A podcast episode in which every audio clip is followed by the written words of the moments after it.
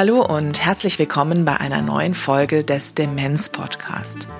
Ich bin Christine Schön und ich freue mich sehr, Sie durch unsere Podcast-Reihe zu begleiten, die gemeinschaftlich von der Deutschen Alzheimer Gesellschaft und dem Methoch 2 Verlag herausgegeben wird. In dieser Folge geht es um Kinder und Jugendliche und ihren Umgang mit Demenz. Bevor wir mit der Sendung beginnen, hier eine kleine Werbung. Mit Kindern in der Schule über Demenz reden? Überfordert das nicht die Kinder? Und ist es nicht viel zu früh, mit Kindern über ein solch belastendes Thema zu sprechen? Die Lebensrealität gibt die Antwort. Immer mehr Kinder und Jugendliche erleben, dass ihre Großeltern oder ihre Urgroßeltern an Demenz erkranken. Wenn Oma und Opa in ihrem Verhalten so ganz anders werden, kann dies bei Kindern zu Irritationen und Ängsten führen. Manche fragen sich, mag Oma oder mag Opa mich noch? Andere ziehen sich zurück. Die Schule ist ein guter Ort für Aufklärung und Wissensvermittlung. Die Internetseite Alzheimer for Teachers der Deutschen Alzheimer Gesellschaft bietet Pädagoginnen und Pädagogen gut aufgearbeitetes und erprobtes Unterrichtsmaterial zum Thema Demenz. Zahlreiche Methoden erleichtern den Einstieg in das Thema. Kinder und Jugendliche lernen, was es bedeutet, älter zu werden. Sie lernen, dass Demenz eine Krankheit ist und sie entwickeln Verständnis für Menschen mit Demenz. Weitere Informationen finden Sie auf www.alzheimerforteachers.de. Vor wird dabei geschrieben wie die Ziffer 4.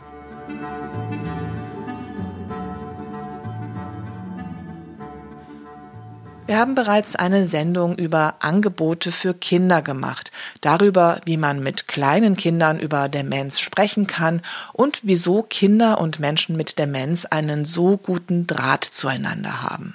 In dieser Sendung geht es um ältere Kinder und Jugendliche, um Menschen also in einer Phase, in der sie sich ihre ganz eigene Gedanken machen und Fragen stellen. Ich habe mit drei Jugendlichen gesprochen, die mit Demenz in der eigenen Familie konfrontiert sind und werde einige Projekte vorstellen, die das Thema Demenz kind- und jugendlichengerecht aufbereiten. Oskar Seifert ist 15 und hat ein Buch über die Demenz seines Vaters geschrieben. Titel Vom Privileg, einen kranken Vater zu haben. Die Diagnose wurde gestellt, als Oskar elf Jahre alt war. Davor war das Leben seiner Familie in Hamburg stinknormal. Mein Vater war Arzt, meine Mutter war in der Berufsberatung tätig und meine Geschwister und ich waren äh, ganz normale Schüler und ja, wir hatten davor viel Spaß, hatten viel Zeit mit der Familie verbracht oder ziemlich viel, würde ich sagen. Und ähm, ja, wir sind gerne in Urlaub gefahren, wir haben gerne zusammen äh, Spiele gespielt, Bücher gelesen, also abends vorgelesen dann. Es gab also wirklich nichts, was uns da besonders ausgezeichnet hätte. Nach der Diagnose sorgte Oskar sich vor allem um seine Mutter. Also ich dachte dann zum Beispiel, dass sie vielleicht einen Burnout kriegt, weil sie jetzt einfach sehr viel arbeiten müsste. Das hat sie uns früher immer gesagt, dass das jetzt äh, so werden würde und das tut sie heute auch. Sie arbeitet sehr viel, sehr viel mehr als der Durchschnitt aller Frauen und dazu kommt ja auch noch, dass sie den Haushalt macht, Termine macht, sich um meinen Vater kümmert, um die Kinder kümmert, um alles, also wirklich das, was man ja sonst auf zwei aufteilt und da habe ich mir schon gedacht, dass sie einen Burnout kriegt. Ich hatte auch Sorgen wegen Geld. Das war nur kurzfristig, weil mir dann ja auch viel meine Mutter arbeitet sehr viel und kann gut mit dem Geld umgehen, also gehörte das schon früh nicht mehr zu meinen Sorgen, aber anfangs halt schon. Für ihn hat hauptsächlich das Buch sein Leben verändert. Nicht nur durch das Schreiben selbst, auch dadurch, dass er Interviews gibt. Der Titel vom Privileg, einen kranken Vater zu haben, kommt daher nicht von ungefähr, denn dieses Interesse ist für ihn ein Privileg eines von dreien, die die Krankheit seines Vaters für ihn mit sich brachte. In meinem Alter schreiben wahrscheinlich eins von 10.000 Kindern ein Buch und mir ist das alles so in den Schoß gelegt worden. Ich konnte einfach direkt schreiben, habe diesen Buchauftrag gekriegt, ohne mich dafür zu bewerben. Und auch während des Schreibens habe ich mich nicht so viel angestrengt wie richtige Autoren. Die schreiben ja manchmal Bücher über ein Jahr und ich habe das in einem Monat geschrieben während der Schule. Ja, das ist dann ein Privileg, so ein Buch einfach schreiben zu können, ohne sich dafür auf den Kopf stellen zu müssen in meinem Alter. Das zweite Privileg ist, dass durch diese Krankheit meine Familie einen starken Zusammenhalt gefunden hat. Der war vorher schon groß, aber durch diese Krankheit kann sich eine Familie entweder teilen, auseinanderleben, weil sie verschiedene Ansichten zu der Krankheit haben und man sich durch den Stress häufiger streitet, oder wie es bei uns der Fall war, kann man sich einfach zusammenfinden und man kann zusammen gegen diese Krise ankämpfen. Und das dritte Privileg hat auch mit dem zweiten so ein bisschen zu tun. Durch dieses tägliche Auseinandersetzen mit der Krankheit entwickelt man eine Toleranz, aber auch eine Härte, die einem auch sehr viel hilft im späteren Leben, wenn man solche Erfahrungen gemacht hat, weil sie einen einfach abhärten. Man wird tough auf eine gewisse Art und es ist hilfreich, wenn man als Jugendlicher schon mitkriegt, dass das Leben kein Ponyhof ist und dass man auch mal was dafür tun muss und dass man vielleicht auch einfach mal einen Stein in den Weg gerollt bekommt, mit dem man nicht gerechnet hat und mit dem man nicht klarkommt. Und es hilft, denke ich, einfach Leuten oder mir und meinen Geschwistern zum Beispiel sehr weiter, da sie später einfach einen Vorteil haben werden, dadurch, dass sie mit dieser Krankheit leben mussten, den man auf keine andere Weise kriegt. Seine Freunde wissen fast alle darum, dass sein Vater eine Demenz hat, aber Oskar mag nicht so gerne mit ihnen darüber sprechen. Also es ist echt jetzt einfach ein Thema, was ich nicht gerne anspreche. Ich versuche es nicht gezielt zu vermeiden, aber es muss schon vom Freund kommen, wenn wir darüber reden meistens. Ich rede einfach nicht viel darüber, außerhalb meiner Familie. Wenn ich mit meinen Freunden bin, will ich andere Sachen machen, wie Fußball spielen, Basketball spielen und ja, normale Sachen. Mich vielleicht abhängen, abschalten. Ja, dafür sind meine Freunde meiner Meinung nach äh, nicht da. Also für andere ist das bestimmt so, dass sie dafür da sind, um die Sorgen mit ihnen zu tragen, aber bei mir ist das tatsächlich nicht der Fall. Er verabredet sich eher auf Sportplätzen oder in der Stadt, nicht so oft zu Hause.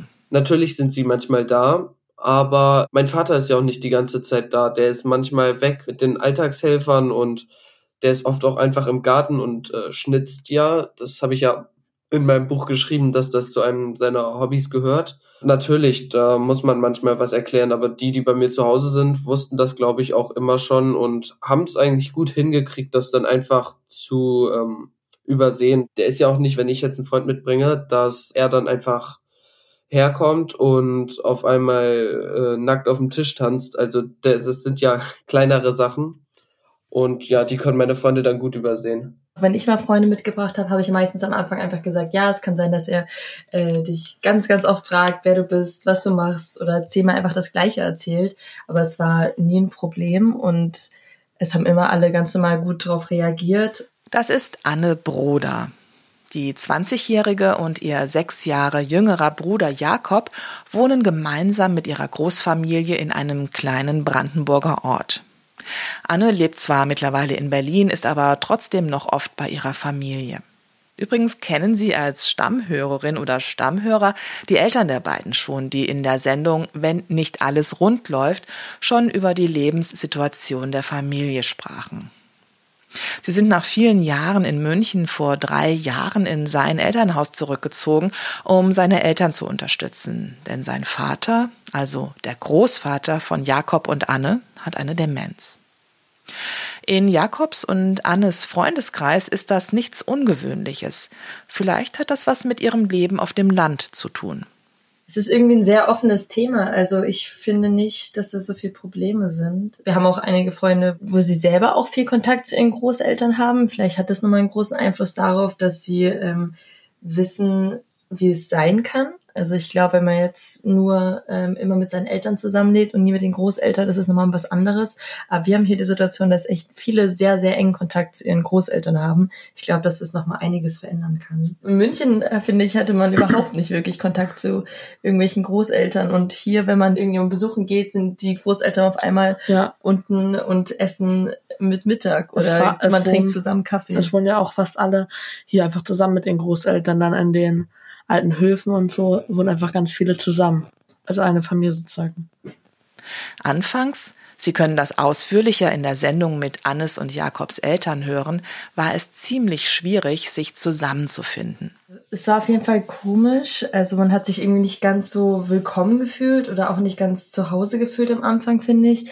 Am Anfang, wo wir hergezogen sind, da war es noch äh, sehr aggressiv und sehr offensiv und Mittlerweile ist er sehr, sehr ruhig geworden mhm. und es ist eher lustiger mit ihm geworden, macht irgendwelche lustigen Sprüche oder er redet immer sehr viel davon, dass er den ganzen Tag Holz gemacht hat und deswegen sein Knie weh tut. Sein Knie tut aber, glaube ich, schon seit zwei Jahren weh. Schon, also, ist eigentlich schon immer. ähm, ja, er erzählt immer, dass er den ganzen Tag Holz gemacht hat und in Wirklichkeit ja. haben wir das gemacht. Und, aber er ist, er ist sehr überzeugt davon, dass, ja. er, dass er das war. Er erzählt dann Besuch, dass er, dass der kompletten Holzschuppen jetzt schon voll ist und wir umgehen das einfach und sagen, ja, Opa, okay. Wir gehen da nicht wirklich drauf ein, weil wenn wir drüber reden, das mag er nicht so nee. gerne. Wenn wir dann sagen, nee, Opa, das haben wir gemacht, das, das, das glaubt er nicht er so gut. Das glaubt er dann aber auch nicht. Dann sagt ja. er, nee, er hat das gemacht. Ja, er ist sehr überzeugt von sich.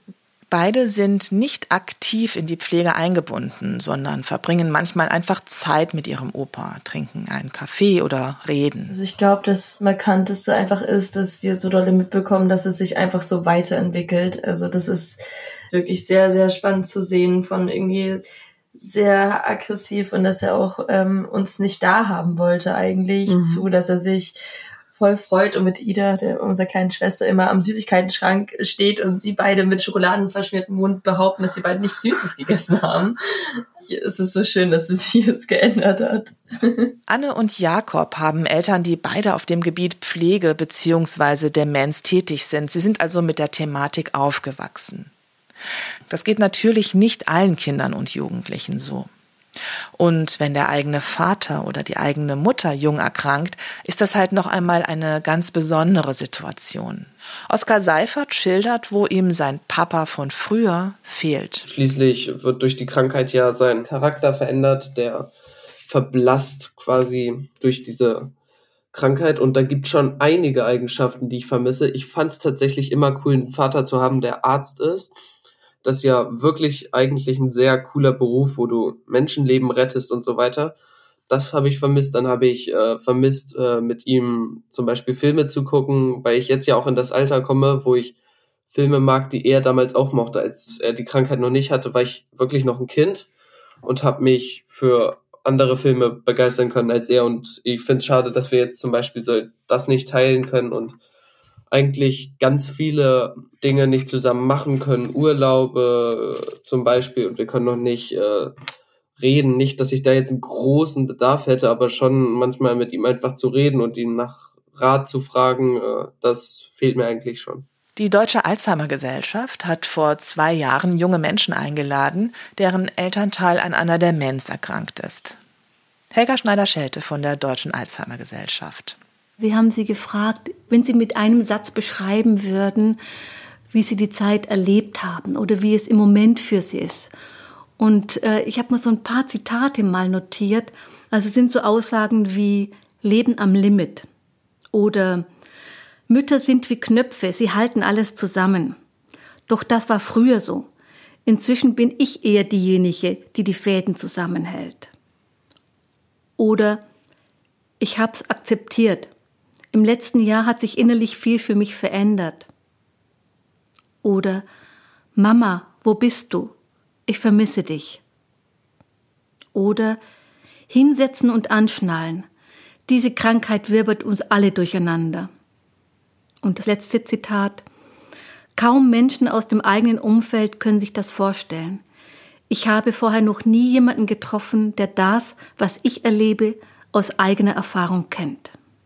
Und das sollte ermutigen, dass Kinder und Jugendliche sich Gedanken machen, Fragen haben, keine Antworten finden, es vielleicht auch wie die Erwachsenen es auf sich beziehen Es tut gut, darüber zu reden, sich auszutauschen. Und nach diesem Erfahrungsaustausch war für alle so deutlich, wie gut es getan hat, endlich andere junge Menschen zu treffen, wo sie nicht lang erklären mussten, sondern all das, was ihnen so durch den Kopf geht, auch sagen zu können. Zum Beispiel dieses, dieses Spannungsfeld von, darf ich meinen eigenen Weg gehen? Darf ich meine Mutter alleine lassen mit der Thematik? Mit meinem Vater, der so krank ist? Bekomme ich das vielleicht auch? Ist das erblich? Ah, das sind alles so Fragen, die sehr existenziell sind. Und wenn das Jugendliche mit sich alleine ausmachen müssen, ist das ganz schön schwer. Nicht nur deshalb findet sie, dass Demenz auch in Schulen Thema sein sollte. Es gehört zum Leben. Wir kommen in Berührung mit diesen Themen. Die Eltern werden älter, die Kinder erleben Oma und Opa und sie erleben auch, dass sie in der Schule Dinge besonders gut können und andere nicht. Also sie haben Fähigkeiten, sie haben Stärken, aber sie haben auch Schwächen. Und ich finde, das Thema Demenz eignet sich auch sehr gut, über eigene Schwächen und eigene Fähigkeiten nachzudenken und sich darüber Gedanken zu machen. Oder auch über die Mitschüler. Also es gibt ja Mitschüler, die zum Beispiel Mathe überhaupt nicht mögen, aber dafür vielleicht in Sport sehr gut sind. Und darüber nachzudenken, nicht jeder kann alles, muss auch nicht alles können. Und es gibt auch Zeiten, wo man es vielleicht gut kann und dann nicht so gut kann. Und das Thema Demenz transportiert alle Themen. Darum eignet es sich auch so gut, im Unterricht das anzusprechen. Und das wäre etwas, was Kinder und Jugendliche sehr bereichern kann, gemeinsam da drauf zu gucken, sich gemeinsam damit auseinandersetzen. Und Demenz macht auch deutlich, wir sind aufeinander angewiesen. Und letztendlich ist das ja in der Schule auch. Wir sind eine Gemeinschaft und in der Gemeinschaft geht vieles leichter. Und das kann man mit dem Thema Demenz gut transportieren. Wir leben in Nachbarschaften, wir leben in Gemeinschaften, wir leben in Familien und da kommen wir an dem Thema Demenz nicht vorbei. Und das gehört zu unserem Leben. Und jede Lehrerin, mit denen ich in Kontakt komme, sagt, ach ja, das, das habe ich bei mir auch. Und das ist im Moment aber auch nicht auf dem Plan. Aber das ist auch meine persönliche Meinung, dass ich denke, Sozial, Gemeinschaftskunde, Ethik, das sind Themen, mit denen wir uns heute beschäftigen müssen, gesellschaftlich, egal in welcher Bildungsstufe, ob Gemeinschaftsschule oder Förderschule oder Gymnasium. Finde ich persönlich viel wichtiger als Lateinvokabeln. Das ist Annike Wilken-Bober vom Kompetenzzentrum Demenz in Schleswig-Holstein. Sie hat in Kiel ein Schulprojekt durchgeführt, über das wir gleich sprechen.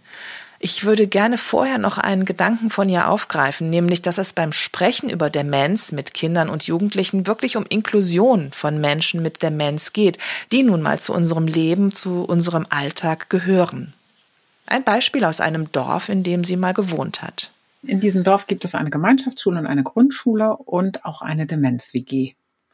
Immer wieder waren besorgte Eltern in Chatgruppen und in sozialen Medien unterwegs und haben davor gewarnt, bitte, bitte, bitte, Kinder, wenn ihr angesprochen werdet von Erwachsenen, dann geht bitte weg, holt andere Erwachsene zur Hilfe. Das ist ja auch wichtig, diese Information, aber alle Jubeljahre ist mal sowas passiert.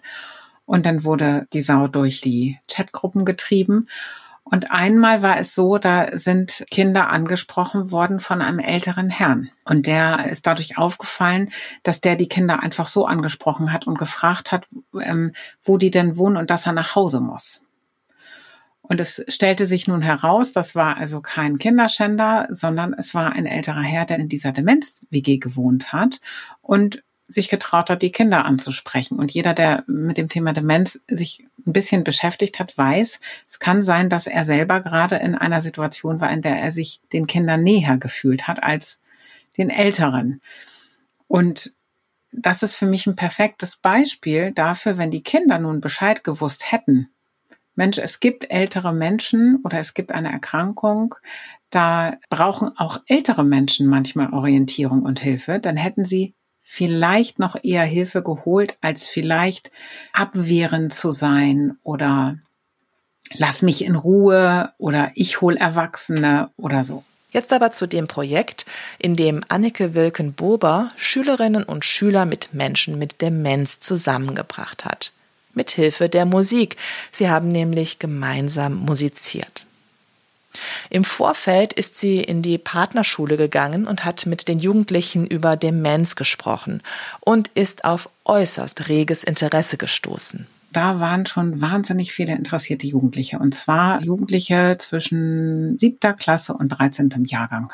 Voll in der Pubertät und eigentlich auch andere Sachen im Kopf. Und äh, da waren so viele Interessierte, dass ich eigentlich auch immer noch Gänsehaut bekomme, wenn ich an diesen Tag zurückdenke, weil wir haben das in deren Musikraum gemacht, diese Informationsveranstaltung, äh, die Musikpädagogin und ich. Und es saßen dort bestimmt 70 Schülerinnen. Und wir hatten nachher mehr Engagierte aus der Schule, die teilnehmen wollten, als Menschen mit Demenz. Also die SchülerInnen, die waren in der Überzahl sozusagen. Die haben sich darum gerissen, dieses Projekt mit uns zu machen. Einer der Gründe war sicher, dass in der Schule bereits eine AG zum Thema Alt und Jung angeboten wurde. Da das Thema Alter an dieser Schule nicht tabuisiert wurde oder auch mitgedacht wurde, wussten die SchülerInnen schon mal, Mensch, da findet was statt. Und dann ist es, glaube ich, so, dass die SchülerInnen wirklich Interesse an dem Thema haben. Und zwar ganz anders, als das Erwachsene haben, weil für Erwachsene ist das Thema tabuisiert. Und meine Erfahrung ist, dass viele Themen, die tabuisiert sind für Erwachsene, für Jugendliche und Kinder, vollkommen normal sind. Die haben ganz andere Fragen. Die gehen viel selbstverständlicher damit um. Und das habe ich auch in den Schulungen gemerkt. Einige hat es auch sehr stark interessiert, was tatsächlich im Gehirn passiert. Also was passiert denn in dem Gehirn? Kann das denn wirklich sein, dass mein Onkel gar nichts mehr gebacken kriegt, aber wenn ich mit ihm am Auto stehe, dass er dann wieder anfängt zu erzählen, wie das Auto funktioniert und was er da repariert hat? Kann es wirklich sein, dass meine Oma nie spricht, aber als wir zu der Familienfeier zusammengekommen sind und meine Oma den Enkel in den Arm bekommen hat, dass sie plötzlich angefangen hat zu sprechen. Also das hat sie interessiert, wie es denn wirklich sein kann. Also die gehen viel eher in diesen Perspektivwechsel, den wir ja auch schulen und den wir empfehlen, um Menschen mit Demenz anders begegnen zu können. Die Fragen und Anliegen der Schülerinnen und Schüler haben sich von Fragen Erwachsener merklich unterschieden. Eher fühlen die sich wirklich so? Also die waren gleich sofort auf der emotionalen Ebene und nicht bei Erwachsenen oder bei Betreuungs- und Pflegekräften kommt es sehr häufig. Wie gehe ich denn jetzt mit denen um? Das sind so die Fragen, die Erwachsene, sage ich mal so, beantwortet haben wollen. Was mache ich mit denen? Wie gehe ich mit denen um? Und die Schülerin bewegt eigentlich mehr diese emotionale Ebene. Und das ist, denke ich, auch der Schlüssel, weil so können, kann man ja sehr, sehr gut mit Menschen mit Demenz kommunizieren und sich auf einer Ebene auch begegnen. Und bei dem Projekt natürlich die Musik. Weil Musik ist ein Schlüssel für viele Menschen. Musik bewegt Menschen und Musik bewegt natürlich auch Menschen mit Demenz. Das ist der gemeinsame Nenner gewesen, denke ich, der große gemeinsame Nenner. Gemeinsames Musizieren ist natürlich ein Türöffner, aber auch im ganz regulären Unterricht sollte das Thema einen Platz haben. Um es Lehrerinnen und Lehrern zu erleichtern, sich dem Thema mit ihren Schülerinnen und Schülern anzunähern, hat die Deutsche Alzheimer Gesellschaft die Webseite alzheimerforteachers.de online gestellt. For als Zahl 4 geschrieben. Sie finden den Link unter der Sendung auf www.demenz-podcast.de. Auf der Seite finden sich Materialien für verschiedene Altersstufen von Grundschule bis Oberstufe. Filme, Rollenspiele, ein Alterssimulator und so weiter und so weiter.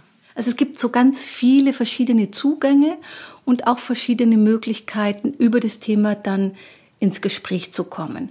Diese Vielzahl der Methoden war uns wichtig, weil die Schüler unterschiedlich sind und auch die Lehrer sind unterschiedlich. Also nicht jeder mag Rollenspiele.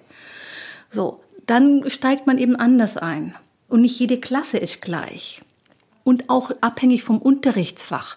Wir haben Materialien, die sind geeignet für den Religionsunterricht, Ethikunterricht, für den Biologieunterricht, für den Deutschunterricht, für eine Doppelstunde oder aber für einen ganzen Projekttag. Also für Jugendliche haben wir anderes Angebot, zum Beispiel ein Gedicht zu interpretieren, eine Geschichte weiterzuschreiben, wie es weitergehen könnte. Für Biologie eben, was sich an den Biologieunterricht gut integrieren lässt. Also es sind dann entsprechende Materialien, die eben dann für Jugendliche eher geeignet sind. Knietsche und die Erinnerung.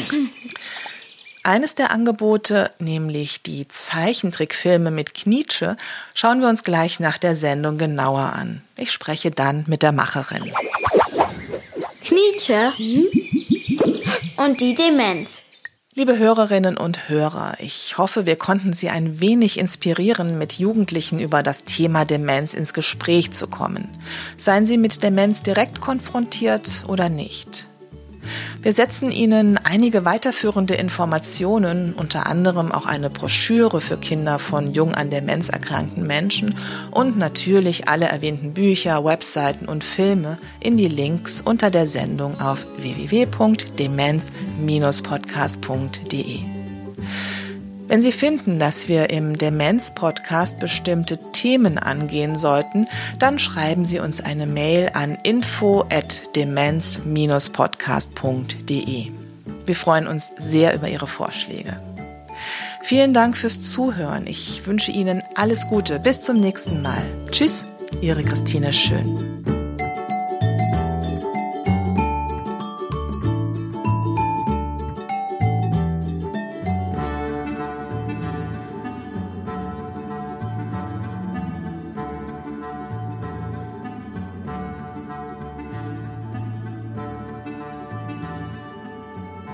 Vorhin habe ich schon kurz Knietsche erwähnt, eine Trickfilmfigur, die sich mit allerlei Tabuthemen beschäftigt. Mit dem Tod, mit Trauer, mit Angst, aber auch gar nicht tabu mit Glück oder Freundschaft. Und eben mit Demenz und Erinnerung.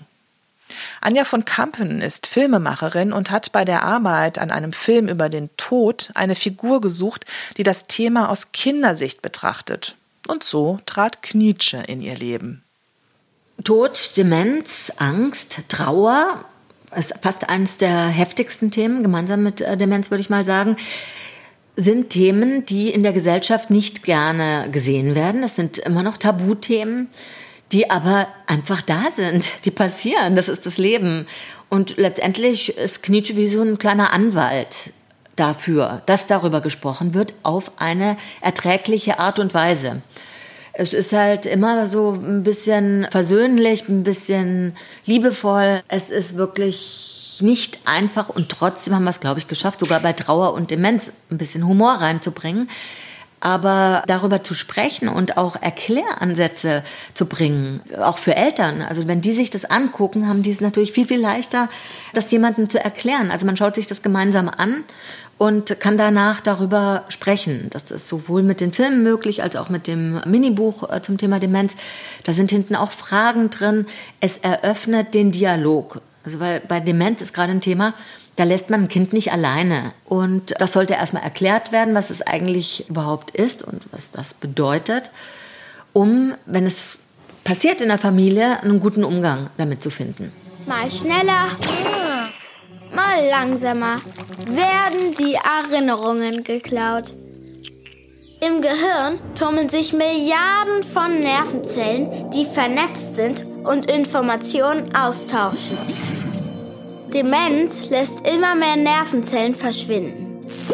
Und diese Lücken im Gehirn bringen alles durcheinander. Manchmal fehlen dann Worte, Namen oder Handlungen weil ganze Jahre gelöscht werden, kann deine Oma plötzlich glauben, sie ist wieder in der Schule. Da will sie dann unbedingt hin, weil sich das richtig anfühlt. Zeichentrick hilft dabei, schwere Themen anzugehen. Es gibt keine Grenzen. Also wenn ich äh, im Realfilm, wo ich herkomme, geblieben wäre, könnte ich nicht äh, Menschen, aus Achterbahnen äh, fliegen lassen, um bestimmte Themen zu erzählen. Und ich könnte auch nicht einem kleinen Jungen einen Alarmtiger einbauen, der mit ihm lebt. Und auch in äh, jedem von uns lebt dieser Alarmtiger mm, und passt auf dich auf. Das macht schon sehr, sehr viel möglich. Also man verlässt die Begrenztheit der Erklärform und der, des Lebens. Man hat die Möglichkeit, Dinge zu erzählen und auch zu erklären und auch schöner zu machen manchmal oder aber auch furchterregender zu machen, indem man so ein Stilmittel wählt, wie Animation, Zeichentrick oder eben auch Bücher. Für Anja von Kampen ist es wichtig, dass Kinder und Jugendliche sich mit dem Thema Demenz beschäftigen. Demenz ist auf jeden Fall eins unserer Zukunftsthemen. Da muss man sich nur die Zahlen anschauen. Es ist aber so weit weg von Kindern und wird auch gerne immer noch leider weggehalten, wo Eltern ganz oft denken, dass es zumutbar wäre einem Kind. Aus meiner Erfahrung heraus sind Kinder wahnsinnig resilient, stark, denen kann man viel, viel, viel mehr zumuten, als jeder Erwachsene denkt und als ich jedem Erwachsenen zumuten würde. Es geht nicht nur darum, dass man sagt, die Oma hat Demenz. Okay, das ist erstmal ein neues Wort. Sondern man muss erklären, was passiert, dass im Gehirn Funktionen nicht mehr so rattern wie bei jedem anderen Menschen sonst oder wie es vorher war. Und die Reaktionen sind anders. Dadurch wird vergessen und das Verhalten verändert sich. Und diese Normalität in der Erklärung, glaube ich, ist für Kinder wichtig oder das versuche ich immer denen zu geben, dass man nicht drumherum redet. Ich finde, Kinder haben einen Anspruch auf Wissen und auf eine ehrliche Erklärung und dann gebe ich einen Ansatz, wie man damit umgehen kann. Nämlich mit Verständnis, mit Liebe und Ideen, das einfach ein bisschen umzudrehen, dass man das mit der Oma vielleicht macht, was man früher empfangen hat, spielen, singen, Schuhe zu binden, kümmern und einfach lieb sein. Demenz wird leider nie besser. Es gibt zwar Aufs und Abs, aber kein Dieb gibt freiwillig was zurück. Tabletten können den Erinnerungsdiebstahl vielleicht für eine kurze Zeit bremsen, aber was weg ist, bleibt weg. Voll blöd, aber kein Weltuntergang. Sei lieb, lustig, verständnisvoll und erinnere dich dran, wie deine Oma dich behandelt hat, als du noch nicht so viel wusstest.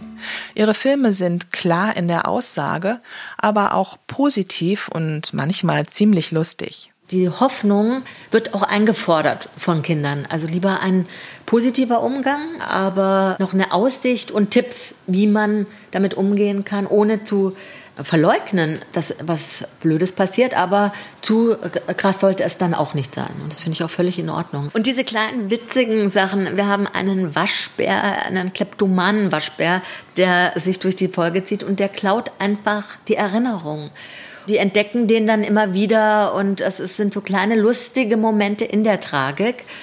Und das ist das, was ich versuche immer wieder anzubieten. So ein kleiner Funken Humor. Die Erinnerung spielt manchmal mit uns. Dann lässt sie nicht zu, dass wir zum Beispiel einen Namen finden, den wir wie bescheuert suchen. Er ist unauffindbar. Und während wir danach suchen, erinnern wir uns sogar, hm, dass wir ihn vergessen haben. Meistens fällt er einem dann wieder ein, wenn man die Suche aufgegeben hat. Anja von Kampen hat auch einen Einführungs- oder sie nennt das auch Einfühlungsworkshop für Schulen entwickelt, zu finden auf alzheimerforteachers.de. Knietsche richtet sich hauptsächlich an die Grundschule, das ist meine Hauptzielgruppe.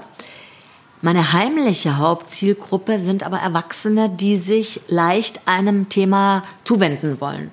Es ist einfach einfacher, wenn es nicht so kompliziert wissenschaftlich funktioniert. Und deshalb würde ich sagen, ab sechs. Vielen Dank fürs Zuhören. Bis zum nächsten Mal.